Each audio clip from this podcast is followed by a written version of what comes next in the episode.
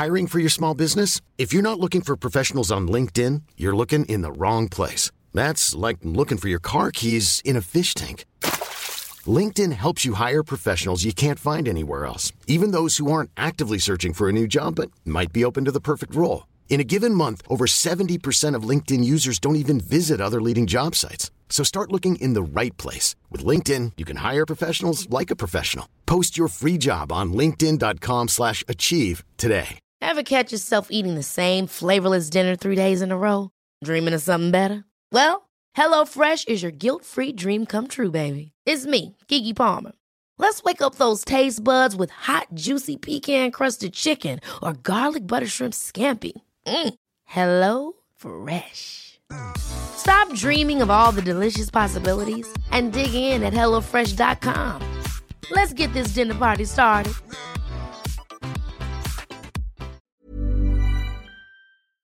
Bonjour, c'est Jules Lavie pour Code Source, le podcast d'actualité du Parisien.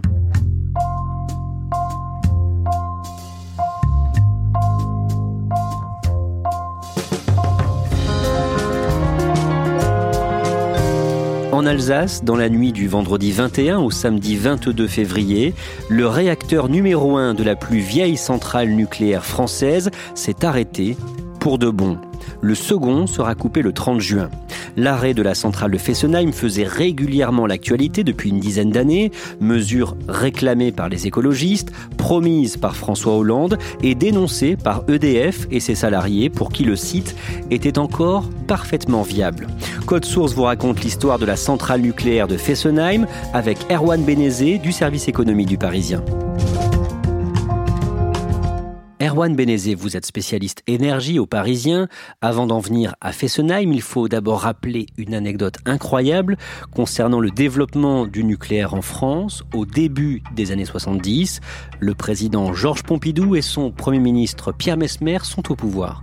Alors cette anecdote, elle est effectivement racontée euh, dans ses mémoires par Marcel Boiteux. Marcel Boiteux, à l'époque, en 1973, c'est le directeur général d'EDF. Il deviendra son président quelques années plus tard, en 1979. Mais en 1973, vient de survenir le premier choc pétrolier. Un samedi matin, il reçoit un coup de téléphone du secrétaire général de l'énergie, un certain Jean Couture, qui lui dit Monsieur Boiteux, avec le gouvernement, on souhaite maintenant réellement lancer le grand plan du nucléaire.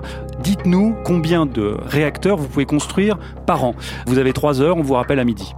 Et là, Marcel Boiteux, un peu paniqué, il réunit ses équipes, ils réfléchissent, et en gros, ils font une sorte de pari, un, coup de poker. Ils se disent, allez, qui peut le plus, peut le moins. On va dire qu'on peut en fabriquer 7, ils vont nous en donner 4, et on se débrouillera avec ça. À midi, Jean Couture le rappelle, il lui donne le chiffre de 7, il dit ok j'en parle au gouvernement, je vous rappelle mardi, le mardi il rappelle, et à la grande surprise de Marcel Boiteux, il dit bah c'est ok pour 7. Et c'est comme ça qu'en une vingtaine d'années, entre les années 70 et les années 80, dans un mouchoir de poche, on va construire des dizaines de réacteurs qu'on va réunir dans 19 centrales réparties dans toute la France. Fessenheim, la première centrale nucléaire de la nouvelle génération des centrales atomiques. Le 7 mars 1977, le premier des deux réacteurs de la centrale de Fessenheim, dans le Haut-Rhin, près de l'Allemagne, entre en fonction. Et la première réaction nucléaire s'est produite aujourd'hui à 15h11. C'est une date très importante dans l'histoire nucléaire française, puisque c'est le tout premier réacteur à être lancé pour des raisons véritablement industrielles de production d'électricité. La France avait construit différents réacteurs avec différentes technologies auparavant, mais c'était plus à titre d'essai. Et là, avec Fessenheim, c'est le lancement du nucléaire à l'échelle industrielle pour produire en grand volume de l'électricité pour la France. Au départ, quelle est la durée de vie prévue de ces réacteurs la réponse est simple, 40 ans. Tous les réacteurs qui ont été construits à partir de Fessenheim avaient la même durée de vie puisqu'ils sont tous basés sur la même technologie de réacteurs à eau pressurisée ou REP, durée de vie 40 ans, qui au départ était incompressible. D'un mot, qu'est-ce que c'est cette technologie REP? Une centrale nucléaire, c'est comme une gigantesque cocotte minute. Vous avez euh, de l'uranium enrichi qui est bombardé de neutrons, ça fait monter la température, qui fait chauffer de l'eau, et comme une cocotte minute, l'eau dégage de la vapeur. Cette vapeur est expulsée, fait tourner une turbine, et comme une dynamo de bicyclette, et ben vous produisez de l'électricité. Ça paraît tout simple, et en même temps c'est extrêmement complexe. l'ouverture de cette centrale nucléaire à Fessenheim suscite déjà des mouvements de contestation avant même l'ouverture, en fait, dès 1970, quand le chantier est lancé, vous voyez de nombreuses manifestations, euh, vous avez euh, des grèves de la faim, vous avez une radio locale qui est créée pour informer les habitants alentours des dangers euh, du nucléaire. Ici Radio Verte Fessenheim. Habitantes et habitants d'Alsace, menacés par la pollution chimique et radioactive, bonsoir. Vous avez même un attentat, une bombe explose à l'intérieur du chantier en 1975. Heureusement, elle ne fait aucun blessé. Bref, la contestation est déjà très virulente avant la mise en service et elle le sera encore d'autant plus après cette mise en service en 1977. Et il faut rappeler euh, que c'est une région où il y a euh, des grosses villes pas très loin. Fessenheim, c'est un peu le, on a l'impression que c'est le bout de la France, c'est à 500 km de Paris, c'est à la frontière euh, allemande, le long du canal de l'Alsace et donc le long du canal du Rhin. Mais juste à côté, vous avez Colmar, vous avez Mulhouse, vous avez Strasbourg et juste de l'autre côté de la frontière en Allemagne, c'est le Bad-Württemberg et vous avez Fribourg. Dans les années 1990 et 2000, plusieurs incidents vont survenir dans la centrale. Ce sont des incidents qui surviennent dans toutes les centrales. Vous avez des, fuites radioactives. Il faut savoir que chaque centrale, en fait, a le droit d'émettre un certain volume de gaz radioactif dans l'air ou de liquide d'effluent radioactif dans l'eau. Et puis de temps en temps, bah, accidentellement, je dis ça entre guillemets, EDF rejette malheureusement euh, plus que de coutume. Vous avez des vannes qui sont mal fermées, vous avez des gens qui sont intoxiqués. Tout ça est arrivé à la centrale.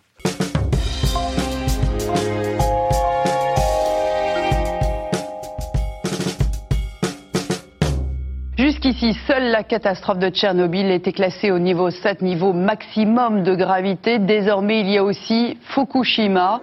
Le 11 mars 2011, un séisme au Japon provoque la catastrophe nucléaire de la centrale de Fukushima. L'événement relance la contestation antinucléaire.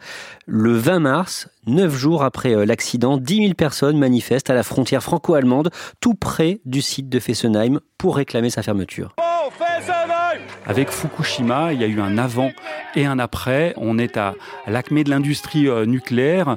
Cette industrie était florissante dans le monde et en France. Je me souviens moi-même, quelques mois avant Fukushima, j'étais parti avec le ministre de l'Industrie et de l'Énergie de l'époque, Éric Besson, pour lancer un grand partenariat entre la France et l'Italie pour la construction de centrales nucléaires. Et dans l'avion qui nous emmenait en Italie, à Rome, Éric Besson me disait, mais il n'y a aucun problème, les Italiens sont pour le nucléaire. Quelques mois plus tard, vous avez Fukushima Fukushima et bim, le référendum dit non au nucléaire. Et c'est à l'image de ce qui va se passer, y compris en France, où tout à coup, on reprend en tout cas réellement conscience de la dangerosité de cette technologie. Dans la foulée, par exemple, l'Allemagne va annoncer euh, sortir du nucléaire? Exactement. Quelques jours après, Angela Merkel annonce qu'effectivement, on va fermer à marche forcée toutes les centrales nucléaires en Allemagne, ce qui va quand même poser de gros problèmes économiques puisque le pays n'est pas prêt réellement pour euh, produire de l'énergie renouvelable, pour construire des réseaux. Ça va coûter quelques 300 milliards d'euros au pays. Est-ce qu'à cette époque, donc en mars 2011, la centrale de Fessenheim présente un risque pour la sécurité? Je serais tenté de dire qu'elle ne présente pas plus de risques que d'autres centrales françaises. Pourquoi? Elle a été construite sur la même technologie. La maintenance est évidemment effectuée très régulièrement sous la tutelle de l'autorité de sûreté nucléaire, l'ASN, avec des visites décennales, mais également tous les 18 mois environ, des arrêts de tranche. On arrête le réacteur et on l'inspecte de fond en comble. La centrale de Fessenheim a été en permanence modernisée, mais trois points. Le premier, c'est qu'il y a au moins un élément dans une centrale qu'on ne peut pas changer, c'est la cuve du réacteur. Ce qui veut dire que pendant 40 années, elle a été bombardée d'émissions radioactives, ça l'a fatiguée, parfois elle est fissurée.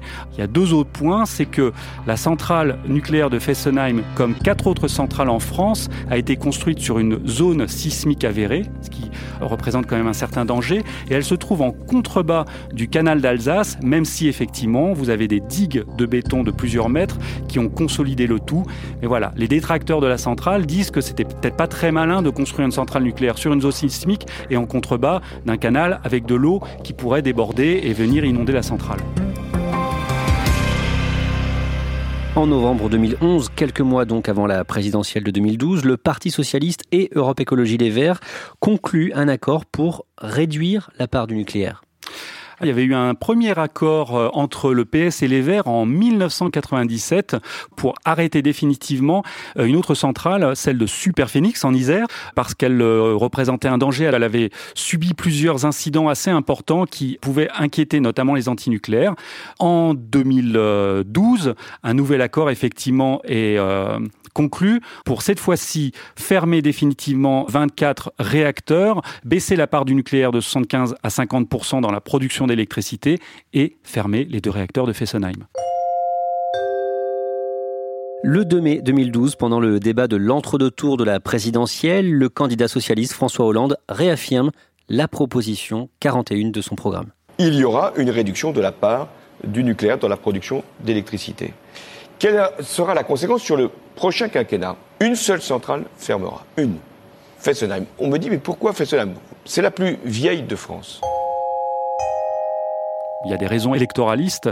Ils cherchent effectivement à, à pouvoir euh, attirer des électeurs verts. C'est un tournant Fessenheim en tout cas, c'est une grosse inquiétude. À partir de là, les habitants et surtout les salariés de Fessenheim le disent, c'est comme une épée de Damoclès qui va être suspendue au-dessus de leur tête et ça va un petit peu geler l'activité économique de la région parce que c'est très compliqué, par exemple, pour eux de souscrire à un, emprunt pour acheter une maison quand ils ne savent pas si dans quelques années il y aura le même dynamisme économique, s'ils ont encore un travail, etc. Et ça va être très compliqué à gérer dès 2012 pour toute la région de Fessenheim. Combien d'emplois sont concernés à ce moment-là? La centrale nucléaire de Fessenheim emploie directement 750 agents d'EDF. À cela, on peut rajouter 250 sous-traitants et vous avez un autre millier d'emplois indirects. Donc, la centrale de Fessenheim fait en gros travailler environ 2000 personnes. C'est une manne économique pour la région. Ça représente 14 millions d'euros versés chaque année aux collectivités locales. 3,4 millions d'euros vont à la communauté de communes et 2 millions d'euros, euh, parmi ces 3,4 millions d'euros, vont directement à la commune de Fessenheim. Ça va être un gros manque à gagner dans les années à venir. Après son élection, est-ce que François Hollande tient sa promesse? Et non, il ne tiendra pas ses promesses parce qu'il y avait à la fois la fermeture de la centrale de Fessenheim et la réduction de la part de production d'électricité d'origine nucléaire de 75 à 50% pendant son mandat. Ni l'une ni l'autre ne verront le jour. Sur la balance, pèse le poids du lobby euh, nucléaire, et notamment euh, d'EDF, qui, euh, en coulisses, mène une bataille extrêmement engagée pour à la fois empêcher effectivement cette baisse de la part de production nucléaire, empêcher la fermeture de Fessenheim, voire construire de nouveaux réacteurs, de nouveaux EPR en France. Concrètement, ça passe par quoi ce lobbying d'EDF D'abord, convaincre les Français. Donc que ce soit par voie de presse, par voie de communication, etc. Les convaincre que l'énergie nucléaire aujourd'hui est indispensable. Alors comment on fait ça? On les convainc d'abord en leur réexpliquant que bah, c'est une énergie totalement décarbonée, donc euh, à l'heure du réchauffement climatique, ça peut avoir euh, un effet positif, que ça coûte euh, pas très cher parce que ces centrales nucléaires ont été amorties, que ça permet l'indépendance énergétique puisqu'on n'importe que de l'uranium, que c'est pas dangereux parce qu'aujourd'hui on a une autorité de sûreté nucléaire qui surveille tout ça, etc., etc. Et puis ensuite, ça passe aussi par un lobby auprès du gouvernement, qui rappelons-le, l'État est actionnaire majoritaire à hauteur de 83,4% du capital d'EDF, et c'est donc de les convaincre que oui, le nucléaire a un avenir en France. À la fin du quinquennat, Ségolène Royal, la ministre de l'écologie, espère acter la fermeture de Fessenheim avant la prochaine présidentielle. Et le matin du 6 avril 2017, à un mois de l'élection présidentielle, les 18 administrateurs d'EDF doivent se réunir pour décider ou non de la fermeture de la centrale. 18 administrateurs, mais il y en a déjà 6 qui seront mis de côté pour des questions de conflit d'intérêts. Il en reste 12, les administrateurs indépendants et les administrateurs d'État. Et là, il y a une bataille très intense. Ségolène Royal, donc ministre de l'écologie, dans les jours qui précèdent ce conseil d'administration, voit plusieurs administrateurs pour les inciter à voter pour la fermeture de Fessenheim. Et Jean-Bernard Lévy, le PDG d'EDF, fait exactement la même chose auprès d'autres administrateurs pour les inciter à voter contre. Comment se passe ce conseil d'administration? Alors il est extrêmement houleux, il va être interrompu plusieurs fois. Un administrateur indépendant va décider de se retirer parce qu'il estime que les conditions ne sont pas réunies pour un vote serein. Les textos SMS ne cessent d'être échangés euh, entre Jean-Bernard Lévy et ses troupes d'un côté et euh, les administrateurs d'État, Ségolène Royal et François Hollande. Tout ça pour que finalement le vote passe pour la fermeture de Fessenheim avec un arrêté qui est publié trois jours plus tard. Simplement, la date n'est pas fixée et on reste quand même dans le flou sur euh, la fermeture de Fessenheim définitive.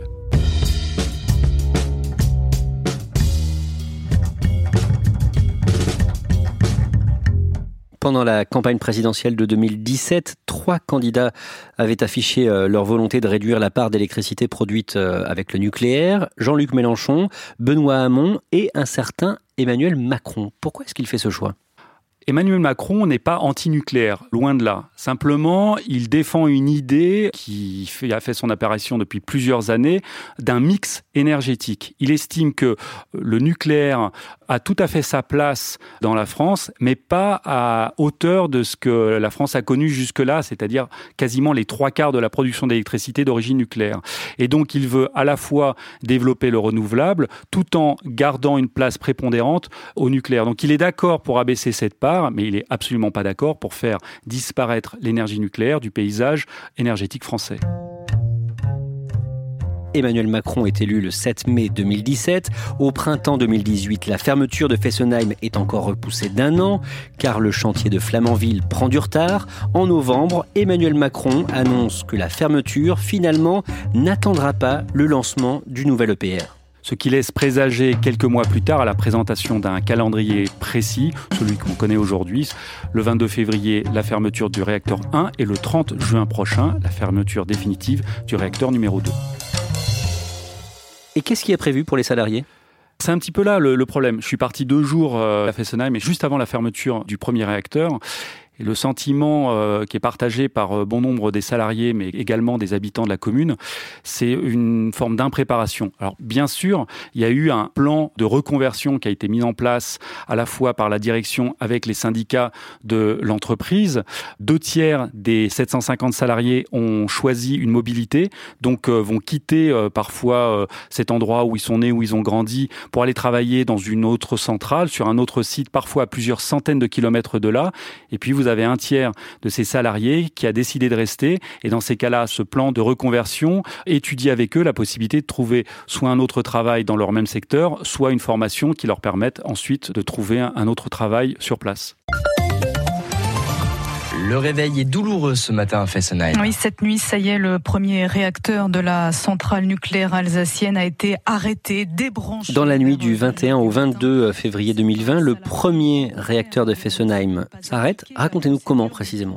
À 2h30 du matin environ, on a commencé à baisser la puissance de ce réacteur numéro 1. Vous avez, quand il est à pleine puissance, une pression de 155 bars, une température de 300 degrés.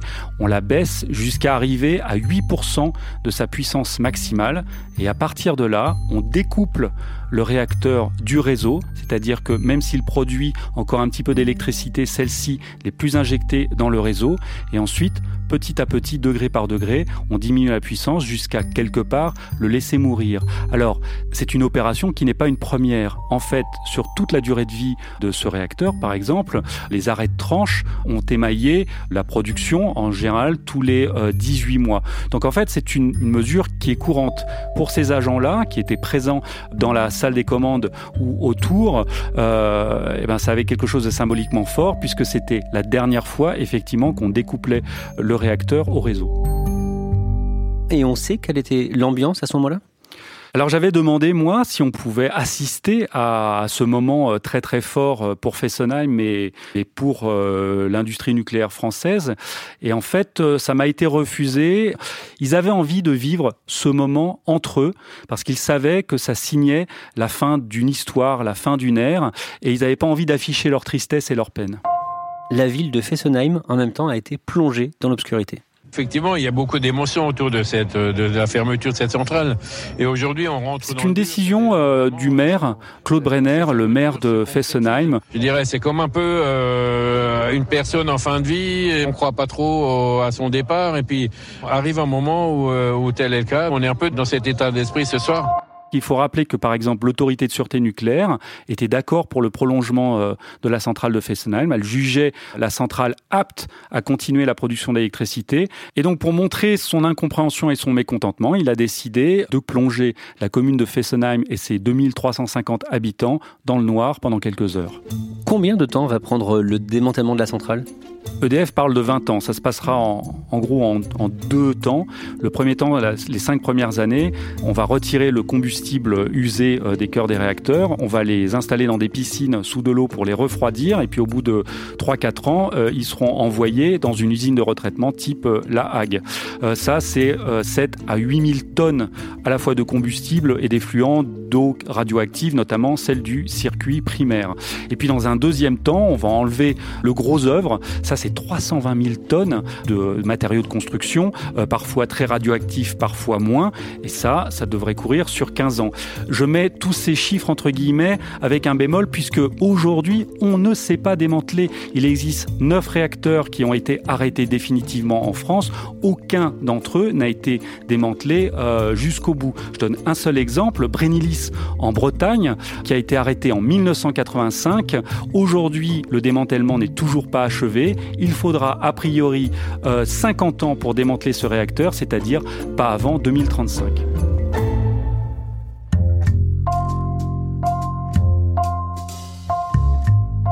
Merci à Erwan Benezé.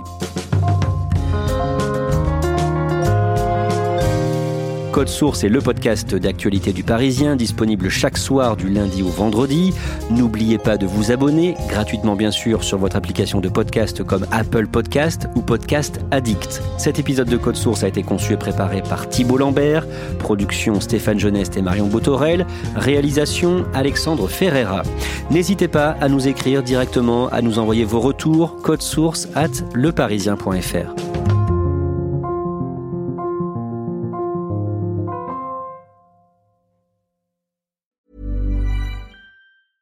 Even on a budget, quality is non-negotiable. That's why Quince is the place to score high-end essentials at 50 to 80% less than similar brands. Get your hands on buttery soft cashmere sweaters from just 60 bucks, Italian leather jackets, and so much more.